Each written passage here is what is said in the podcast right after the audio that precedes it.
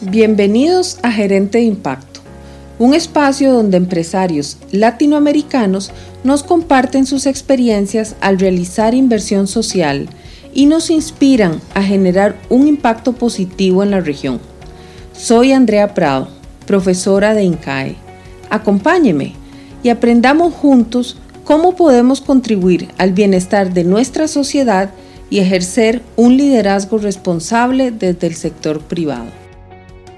María José Canales Pereira es la gerente de capital humano para Ecom Trading en Costa Rica y Nicaragua. Ecom Trading es una empresa global de comercialización y procesamiento de productos agrícolas. También trabajó como gerente de desarrollo organizacional en Centrolac y como asesora en desarrollo organizacional, calidad y productividad para Grupo Pelas.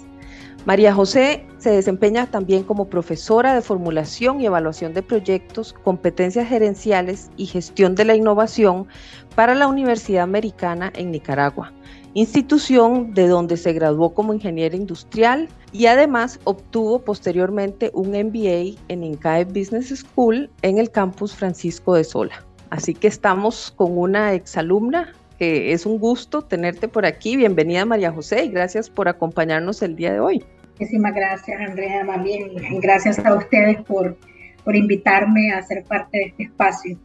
María José, siempre nos gusta comenzar el programa con una pregunta personal para que nuestra audiencia conozca quién es María José y de dónde surge, en tu caso, por ejemplo, el compromiso con el sector agro una ingeniera industrial que ya tiene varios años de trabajar en agro, un sector que sabemos que es clave para el desarrollo no solo de Nicaragua, sino de toda la región y que además tiene un alto impacto social. Entonces, cuéntanos de dónde, de dónde surge esa motivación, ese compromiso y esa motivación. muchas gracias, Andrea. Creo que eh, em, eh, este compromiso eh, ha surgido como un mix. Primeramente, debo decirte que, que, me surgió el compromiso con la gente. Eh, tengo muchos años trabajando y gran parte de, de, los años de trabajo estuve siempre dedicada a, áreas y procesos vinculados con las finanzas. pero en el 2010 tuve la oportunidad de migrar de la parte tal vez dura eh, a la parte blanda, a trabajar en temas humanos, en temas de desarrollo organizacional. Y vieras que esa transición me gustó muchísimo, me llamó poderosamente la atención porque anteriormente con las finanzas pasaba pegado a una computadora haciendo Exceles y por más eh, innovadoras que fueran las fórmulas, uno más uno es dos. Eh, pero cuando, cuando empiezo a trabajar con gente, empiezo a experimentar y a vivir procesos en donde realmente me doy cuenta que tratando de ayudar a la gente en el desarrollo de sus habilidades, eh, tanto técnicas como blandas, realmente el límite de esa gente es el infinito, es hasta donde la mente les permita soñar. Y esa parte me enamoró, me enamoró de la parte de humana y entonces hice la transición y empecé a trabajar en temas de gestión humana.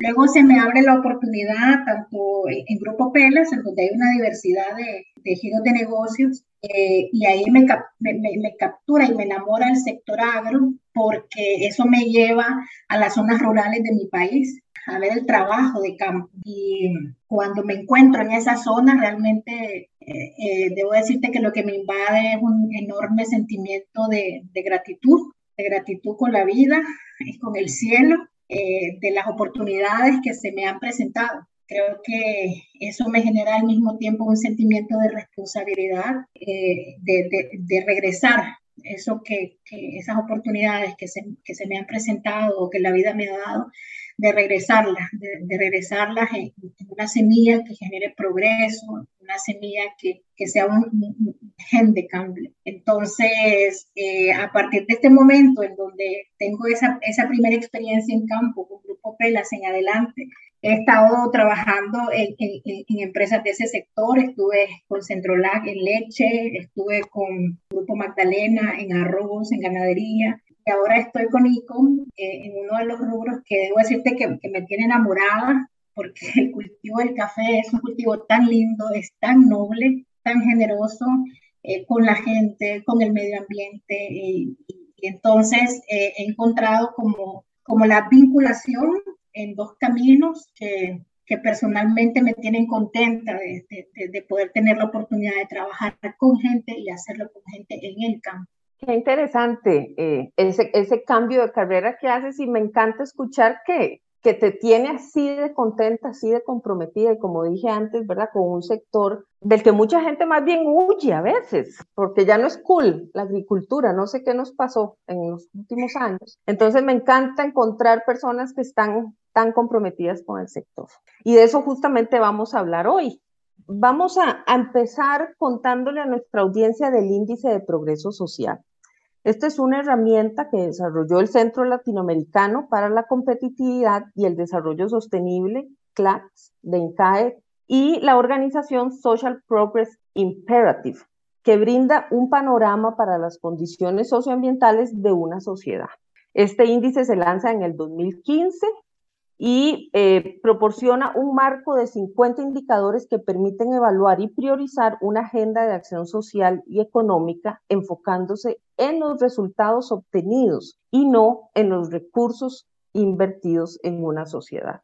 Entonces, eh, esto ya se mide desde el 2015 para más de 100 países y después de que se lanza a nivel país, INCAE realiza una adaptación del índice para que empresas puedan utilizar esta herramienta en sus estrategias de sostenibilidad. Y es justamente ICOM la primera empresa en la región que utiliza esta herramienta. Y eso es lo que vamos a escuchar de María José el día de hoy.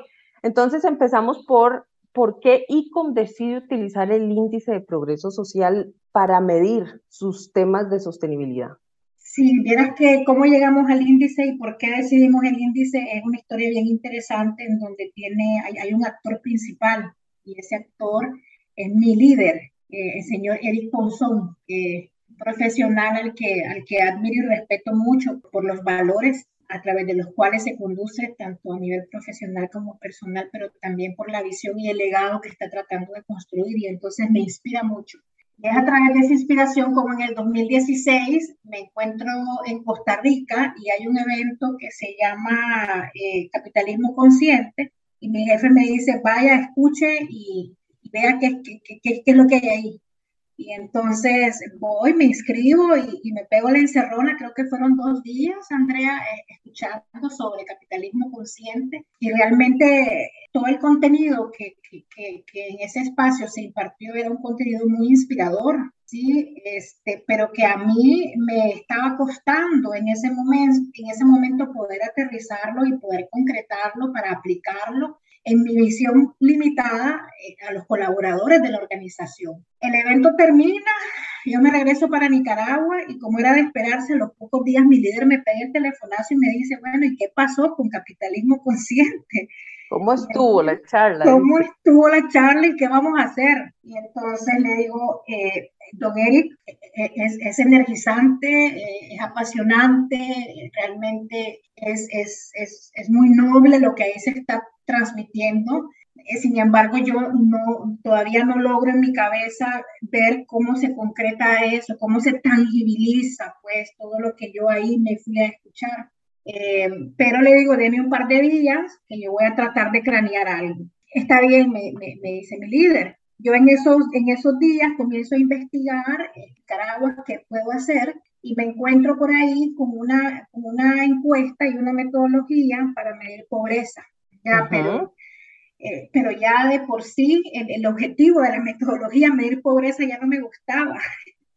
sí, yo quería medir qué puedo hacer, qué puedo accionar. Entonces, este, pero bueno, eso es lo que logro encontrar. Al par de días me vuelve a llamar mi líder para ver pues qué vamos a hacer y le digo, ve, encontré esto, sí, este, todavía no estoy convencida, no me llama la atención, pero hasta el momento esto es lo que tengo. Y entonces ahí él me invita a que vaya a INCAE y que hable con el equipo de CLACS porque él sabe que ahí hay algo que se llama IPS. Entonces, eh, eh, siguiendo la guía, me pongo en contacto con, con el equipo de CLACS eh, y entonces este el director, que en ese momento era señor Umaña, me conecta con, uno de los investigadores, con Jaime García, Eh, y yo digo que fue una conexión en el sentido amplio de la palabra, no solamente nos conectamos a través de, a través de la plataforma virtual, pero nos conectamos en pensamiento, nos conectamos en intención y conecté con la explicación que él me pudo dar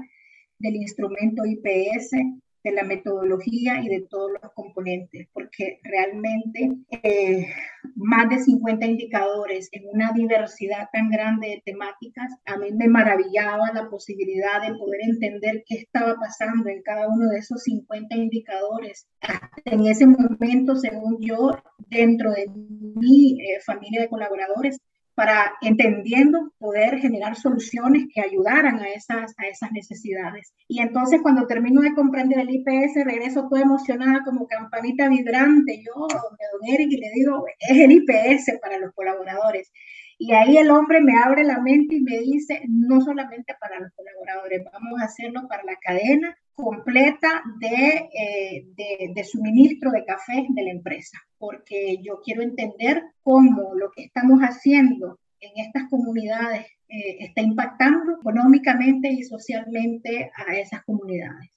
Y entonces, wow, cuando me dice eh, eso, por supuesto que el proyecto me, me, me motiva mucho más porque es trascender más allá, ¿verdad? De, de, los Más allá de la empresa, claro. Correcto. Eh, y entonces ahí empezamos a organizarnos y al final decidimos que no solamente íbamos a participar en la línea de café y cacao, que es lo que la empresa ve, pero también íbamos a, a incorporar a otras empresas eh, que están de alguna manera vinculadas con nosotros eh, y ahí pues se incluyeron, ¿verdad? Empresas dedicadas a la madera, plantaciones forestales, entre otras de tal manera que nosotros pudimos aplicar el instrumento en diversas zonas del país. Ok, entonces voy a, a, contarle a los que nos escuchan un poquito más de Ecom, ¿verdad? Ecom Trading es una empresa líder mundial en el comercio de productos básicos, la gestión de cadenas de valor sostenible.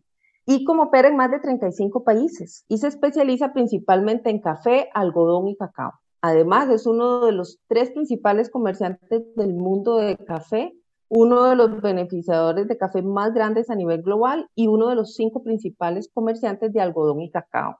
Entonces, esto es para que los que nos escuchan puedan entender, digamos, la magnitud de la empresa y como dice María José, además de decidir aplicarle el instrumento en la cadena de suministros de café, lo hacen también en otras empresas eh, que tiene el, el grupo, ¿correcto?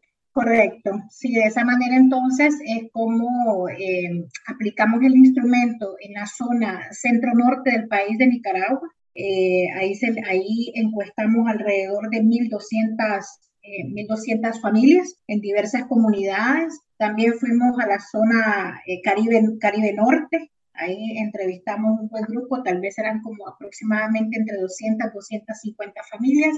Y también fuimos un poco al sur del país y ahí también se levantaron entre 100 y 150 encuestas eh, eh, eh, encuestando a familias. Y de tal manera, dime, perdón. No, que me gustaría, digamos, se encuestaron en una primera etapa, ¿verdad? ¿Cómo empieza ahí a implementar el IPS es a través de encuestas en el 2017. Cuéntanos un poquito más el objetivo de esas encuestas, para qué recogen ustedes esa información y después específicamente quién recoge esa información, porque ir a encuestar alrededor de todo el país no es una tarea sencilla. Sí, efectivamente, logísticamente es un reto. Eh, sí, una vez, una vez que, que, nos pusimos de acuerdo de, de, de, quiénes, de, quiénes queríamos o a quiénes queríamos involucrar en este ejercicio, eso estoy hablando, Andrea, que ya es 2017. 2016 fue toda la etapa, ¿verdad?, de despertar de la temática, de buscar la herramienta, de ponernos de acuerdo. Y ya 2017 arrancamos a trabajar con, con, con CAE para que nos hicieran una, una, propuesta formal de cómo, de cómo trabajar, pues, el, el proceso. Y cuando recibo la primera propuesta, ¿verdad? Eh, eh, era un proyecto eh, económicamente bastante fuerte y entonces ahí nos sentamos con, en ese momento me senté con Jaime, que era la persona que estaba liderando pues el proyecto del lado de en una conversación muy propositiva y, con, lo que nos, conectaba la intención, ¿verdad?, de hacer algo al respecto. Vimos a, dónde estaban los rubros más, más significativos en, en, la propuesta. Y era básicamente lo que estás mencionando, el levantado de esa información. ¿Cómo lo vamos a levantar? ¿Quién lo va a levantar?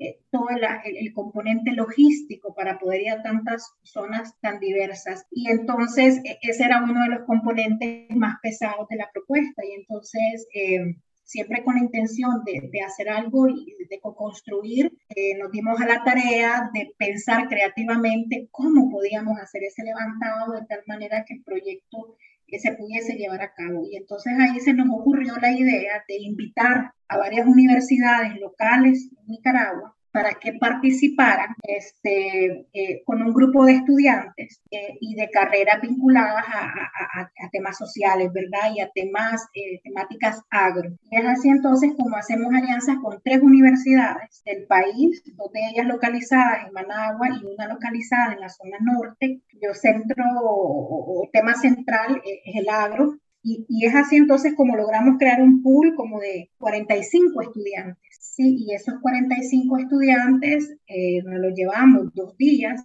a una finca, a una capacitación full en la metodología eh, para levantar las encuestas del IPS. Eh, Jaime viajó de Costa Rica para Nicaragua y se se, encerró con estos jóvenes a, capacitarlos, a entrenarlos y a dejarlos listos para que fuesen dispersados en todas las zonas en donde íbamos a levantar esa información y que pudiesen aplicar las encuestas. Entonces, ese primer ejercicio se hace con encuestas físicas, con 45 jóvenes que dispersamos en el centro norte del país, en la zona caribe y en el sur de Nicaragua, y que en aproximadamente eh, tres semanas pudieron levantar alrededor de 1.500, 1.600 encuestas. Sí, que me encanta el esfuerzo, me encanta el esfuerzo de buscar opciones, digamos, si el proyecto económicamente era pesado, buscamos opciones, pero la idea es que se haga y esta es una forma muy innovadora de encontrar y además de, encontrar opciones para hacer las encuestas y además dejar un grupo de jóvenes capacitados ya para hacer después el seguimiento de, esta primera línea base que se recoge en el 2017. María José, en, justamente en esa línea base, ¿qué resultados te sorprendieron de, lo primero que encontraron a través de, esa, de esas encuestas? Ve, Andrea, corroboramos científicamente y, objetivamente algunas situaciones o oportunidades de intervención que ya veníamos observando en la zona. Pero a mí personalmente hubieron dos o tres temas que, que me impactaron muchísimo. Y el primero tiene que ver con un tema de género. Tenía que ver con que en la zona rural nos dimos cuenta a través de la encuesta que en muchos de los casos es la mujer quien es la dueña y la propietaria del activo de la tierra, pero que por un tema de, género, ese activo termina pasando a, a, manos de su compañero de vida. Entonces, a mí eso me impactó muchísimo porque ciertamente en las zonas rurales hay mucha desigualdad en temas de género y me llamó poderosamente la atención como un poder adquisitivo como el de la tierra y lo que ese poder adquisitivo te puede empoderar como mujer eh, de la manera más noble y sencilla es cedido, ¿verdad? Al, varón de la casa. Entonces, esto me llamó mucho la atención. Me impactó también mucho el tema vinculado a enfermedades o, más bien la salud mental.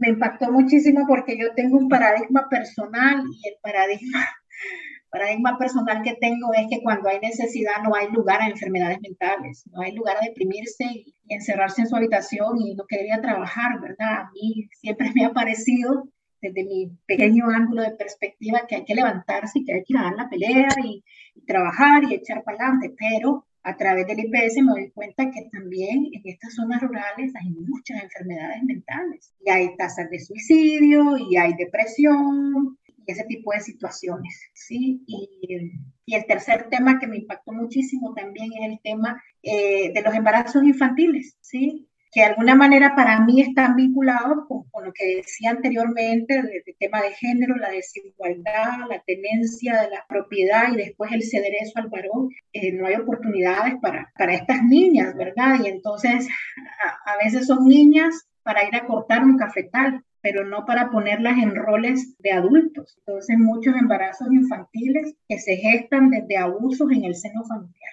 Sí, muy, muy, muy dura la realidad, ¿verdad? Una realidad que entonces vemos como una herramienta, justamente como el IPS, no va a, a, revelar solamente, digamos, entre comillas, lo obvio, ¿no? Qué sé yo, los temas de vivienda y de educación, porque eso ya sabemos, sino que nos permite ver esos temas, ver todavía cosas más detalladas para justamente decidir, bueno, qué vamos a hacer al respecto. Y esa es la siguiente pregunta. Ya una vez que ustedes tienen los resultados de esa línea base, ¿qué iniciativas desarrolla y o qué decide hacer entonces con esa información?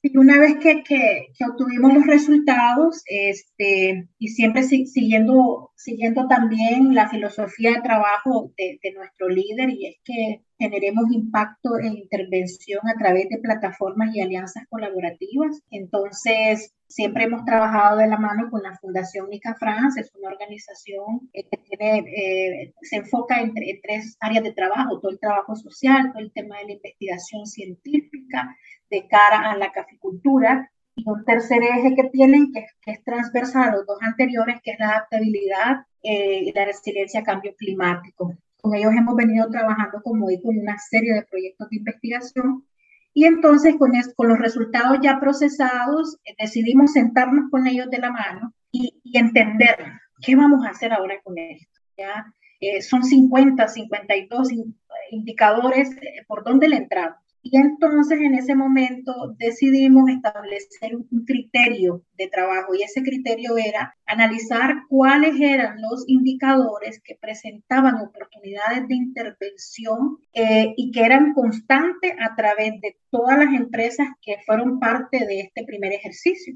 Pero como les decía, no solamente entramos con café y cacao, pero también entramos con, con, con maderables, con procesamiento de maderable. El mismo café se subdividió porque la cadena de suministro eh, eh, también tiene subdivisiones. Están, por ejemplo, los productores que son maquileros, los productores que son pergamineros, los productores que están asociados en cooperativas. Y nosotros que estamos en el negocio sabemos que los poderes adquisitivos varían dependiendo de, de, eh, de esa clasificación que tengas. Entonces, decidimos que entender cuáles eran esas oportunidades de intervención que permanecían constantes a través de todos los segmentos eh, o zonas que cuestamos. Y entonces eh, es así como llegamos a establecer seis temas de intervención. Y entonces el siguiente paso fue analizar qué es lo que ya estábamos haciendo, cómo eso que estábamos haciendo atendía algunas de las situaciones identificadas para seguirlas fortalece, seguir fortaleciendo esas intervenciones y qué áreas no estaban siendo atendidas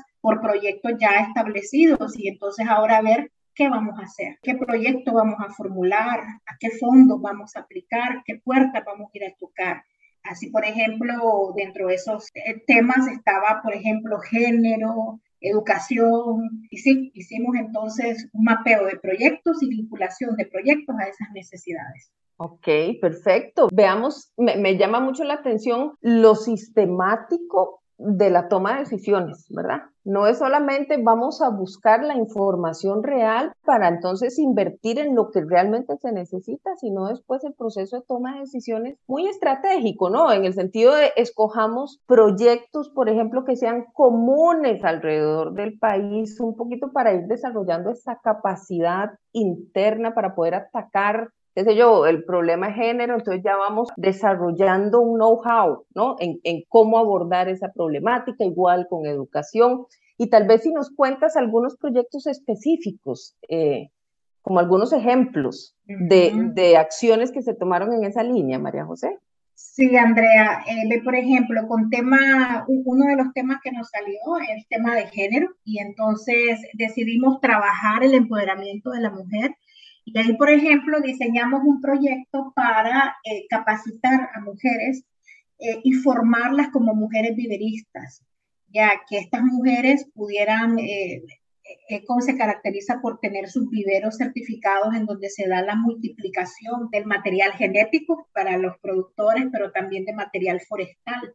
Entonces, año con año, ¿verdad? Eh, a veces la demanda se dispara y nuestra capacidad no da abasto. Entonces decía, dijimos, aquí hay una oportunidad de género trabajemos empoderamiento de la mujer y qué mejor que capacitarlas técnicamente para que ellas sean mujeres viveristas.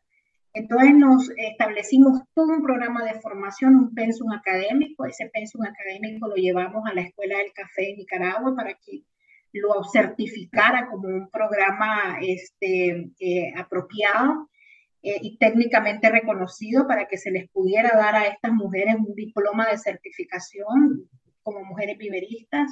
Nos dimos a la tarea de traer gente profesional y experta en cada uno de los contenidos que se diseñó, de tal manera que terminamos el curso y terminamos graduando, eh, si no me equivoco, entre 15 y 18 mujeres que hoy por hoy conocen la técnica de la A a la Z para la multiplicación genética de todas las variedades de café que nosotros producimos en Nicaragua. Y esa fue la primera fase con ellas. La segunda fase ha sido ayudarlas a que se integren como una cooperativa.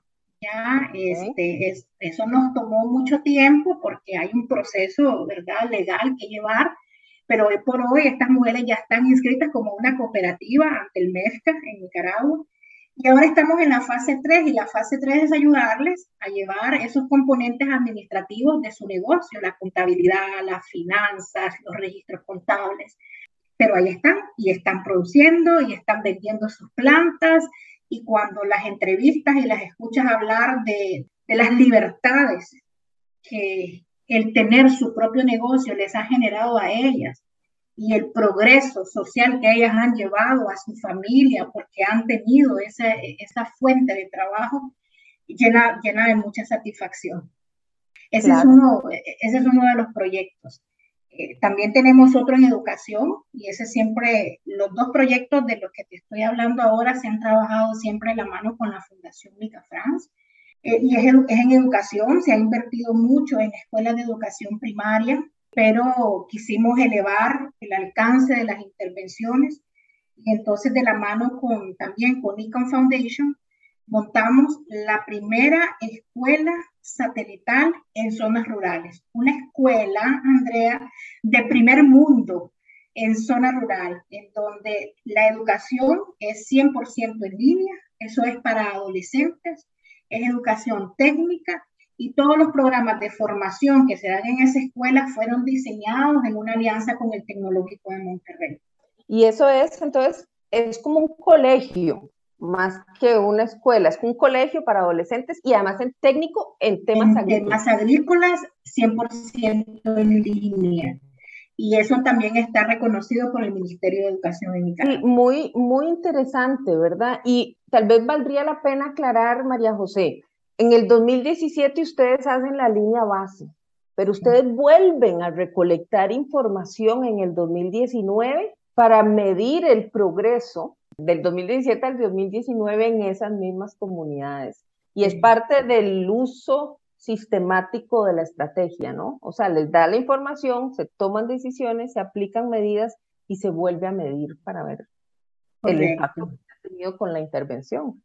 Exacto, exacto. Realmente empezamos a prepararnos para la segunda medición en el 2019, la terminamos ejecutando en el 2020, Andrea. Fue todo un reto porque ya nos encontrábamos con COVID, ¿sí?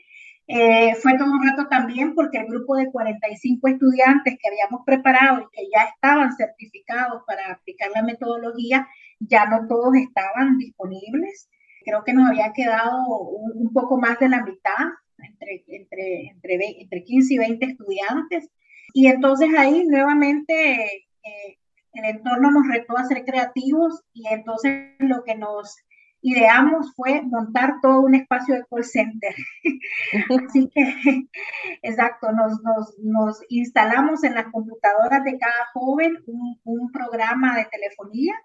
Eh, les compramos este, eh, conectividad al Internet y entonces algunos estudiantes desde su casa, otros desde el call center que habilitamos en las oficinas, se conectaban telefónicamente con cada una de las personas y productores a los que estábamos encuestando. Y entonces en el 2020 eh, bajamos un poco la cantidad de encuestas. Si en el 2017 habíamos levantado entre 1.500 y 1.600, en el 2020 levantamos 1.200. Eh, y siempre fuimos a las mismas zonas, a las mismas empresas, a las mismas comunidades, porque queríamos ver cómo entonces los indicadores se estaban comportando después de estas intervenciones más dirigidas y del fortalecimiento de otras que ya se venían haciendo. Claro, y imagino que lo van a volver a hacer pronto, esa medición, María José. Sí, eh, vieras que nos ha gustado tanto el ejercicio que hemos decidido eh, llevarlo cada tres años. Entonces ya nos toca hacerlo para el 2023. Casualmente en este momento nos encontramos en periodo de presupuestación en ICON y vamos a meter el proyecto como parte de nuestro presupuesto. Pero además algo, algo más interesante, Andrea, y que trasciende, y es que ICON a nivel global tiene una unidad que se llama Servicios de Manejo Sostenible, que también fue una unidad que en su momento fue muy empujada por la visión de, de, don Eric Ponzón, y, esta unidad de servicios de manejo sostenible básicamente está integrada por técnicos agrónomos que se dispersan por todo el campo y tratan de ayudar al productor con asesoría técnica, asesoría financiera, con asesoría para certificaciones, etc. Eh, así que a los líderes globales de SMS les llamó muchísimo la atención eh, la estructuración y la metodología del IPS, que ellos han decidido incorporar esa medición como parte del modelo de impacto de la gestión que SMS hace a través de la cadena de suministro de ICOM. Y esto es a nivel mundial. Exacto. O sea, de Nicaragua para el mundo. De Nicaragua para el mundo. Lo vamos a ver aplicado en África, ¿verdad? Incluso en otros continentes. Muy bien, me parece muy bien porque sí, yo creo que nos ha quedado claro con lo que nos cuentas lo sistemático de esta forma de hacer inversión social, ¿verdad? Invertir donde se necesite, lo vuelvo a repetir porque me parece importante, yo que doy clases de estos temas de responsabilidad social y de sostenibilidad, falta mucho a veces en las empresas justamente el tomar decisiones estratégicas de dónde se invierte para ser más efectivo en los temas sociales y ambientales. Así que eh, me parece buenísimo eh, que estén utilizando ustedes esta herramienta.